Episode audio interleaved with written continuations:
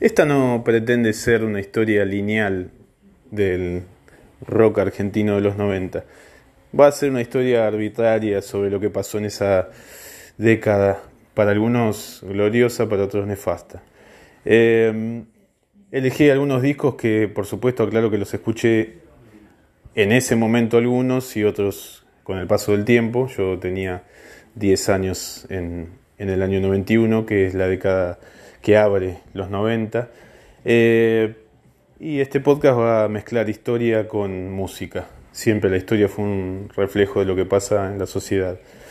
Eh, bien al comienzo de ese año tenemos la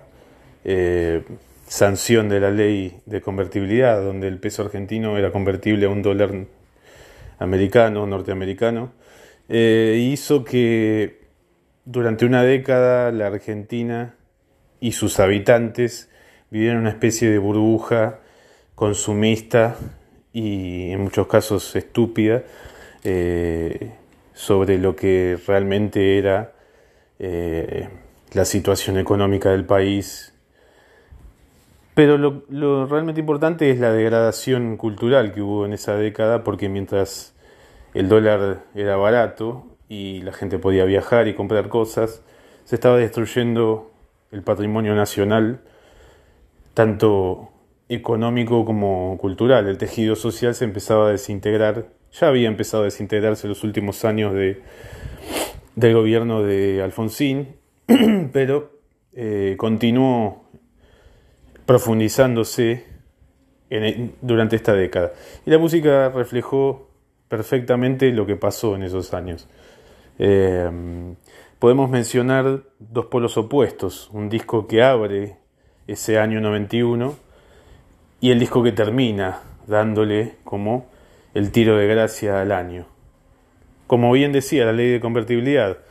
eh, aplicada en marzo del 91 por el entonces ministro de Economía Domingo Cavallo, con la veña del presidente Carlos Menem y su séquito de acólitos, Recordar también que veníamos de dos años desde que Menem asume de una este, devaluación, no una devaluación, sino una inflación monstruosa que heredaba del gobierno de Alfonsín, pero que en dos años no había logrado revertir y que la ley de convertibilidad lo logra a fuerza de eh, sostener ese peso, o mejor dicho, sostener el dólar con el peso, pero vendiendo el patrimonio nacional para que esa mentira siga su curso. El año abre con un, disco muy precario, si se quiere, un editado en cassette de una banda de mataderos de cuatro integrantes que después, tiempo, poco tiempo después, cobrarían importancia en lo que es el rock, rock más, más duro, ¿no? más pesado, rock hecho y derecho, se le podría llamar. La Renga edita en marzo de 1991 un cassette llamado Esquivando Charcos, que lo vendían en los shows y que va a ser el puntapié inicial para la trayectoria de la banda que después terminaría llenando estadios, terminaría llenando el autódromo y un montón de cosas más, millones de discos vendidos. Eh, bueno, nada, la banda sigue hasta nuestros días con, con el mismo éxito eh, desde que es en 1996 se consagró con Despedazado por mil partes. Pero este es el primer acercamiento donde se los nota todavía bastante verdes, ¿no? La voz de Hechizo es nada que ver a, la que es en la actualidad y, hay otras cuestiones eh, bastante artesanales que, que, se notan en la huida de este primer, de este primer emprendimiento discográfico. El año, bueno, como siempre hay fechas de salidas de discos Septiembre fue la fecha más, más fuerte de este año, sobre todo para las bandas más consagradas, ¿no? Tenemos igual en junio de ese año asoma el primer disco de las pelotas, Corderos en la Noche, eh, de forma independiente también, un disco que sale en vinilo y en cassette, todavía no sale en CD. Eh, particularmente me parece un discazo eh, y es el, ya Divididos había, dos años antes había editado el primer disco, este es el primer acercamiento de las pelotas y tenemos la mitad entonces de Sumo con tres integrantes de lo que había sido la formación de Sumo. A Germán Dafunquio en viola, tenemos en batería a mm, Superman Troglio y tenemos a Alejandro Sokol, que había sido partícipe de la primera formación de eh, Sumo, había tocado el bajo primero y después cuando se va Stefan Inuta en la batería. Ahora lo tenemos en la voz. Y un desempeño impresionante, la verdad, escuchando el disco son 10 temas, ya hay clásicos eh, inmortales de la banda, como Sinilo, eh, como Cordeos en la Noche, en fin, tenemos, eh, tenemos varios temas que hoy día son clásicos del repertorio de la banda y que aseguraban abrir el camino para lo que vendería, ¿no? Después, durante la década de los 90, la banda pega un salto donde finalmente concluye esa supermasividad con Esperando el Milagro en la década siguiente, pero es en esta década donde crece y se desarrolla de forma sostenida, lenta pero sostenida. Y como decía, después vamos a tener eh, en septiembre la mayor cantidad de salida de discos, tenemos Tango 4 de Charlie García y Pedro Aznar, tenemos Guerrero del Arcoíris de Rata Blanca, que es su, tercer disco. Eh, después eh, tenemos otro Festival de la Exageración de los Violadores, el último disco con Piltrafa y Estuca, los dos juntos. Va a ser el final de una etapa que había comenzado en, los primeros 80. Eh, pero me voy a detener en un disco fundamental antes de mencionar a los últimos dos. Son, como dije al principio del podcast, totalmente arbitrarios este podcast. Eh, me voy a detener en Ácido Argentino, que es el segundo disco de Hermética, un disco emblemático para la historia del metal argentino, que fija y asienta las bases de lo que va a ser el metal argentino moderno durante la, no solo la década de los 90, sino de lo que vendría en adelante, por todo, por la composición, por las letras, por el mensaje, por eh, digamos la, la, lírica de ese disco. Eh, no tanto el sonido, el sonido es bastante feo, hay que aclararlo. Eh, pero bueno, se convirtió en un clásico instantáneo y colocó a la banda en lo más alto del pedestal del metal argentino. Bueno, este año va, a cumplirse 30 años, es el último disco de Hermética que sale en vinilo. Recordemos que el primero ya había salido con varios problemas en ese momento por la fabricación del, vinilo. Es el último disco que sale en vinilo, ya fue reeditado en una edición bastante polémica, le sacaron un tema de hecho. Pero bueno, eso es otro tema. Eh, quedó para la historia del metal vernáculo ese segundo disco y, bueno, cuando uno quiera revisitar la historia del metal argentino tiene que volver obligatoriamente tanto a Luchando por el Metal, que es el primer disco de B8, como a este disco de Hermética. Eh, seguimos avanzando en otro disco fundamental que es Acariciando los Asperos Divididos, donde tenemos la formación de Power Trio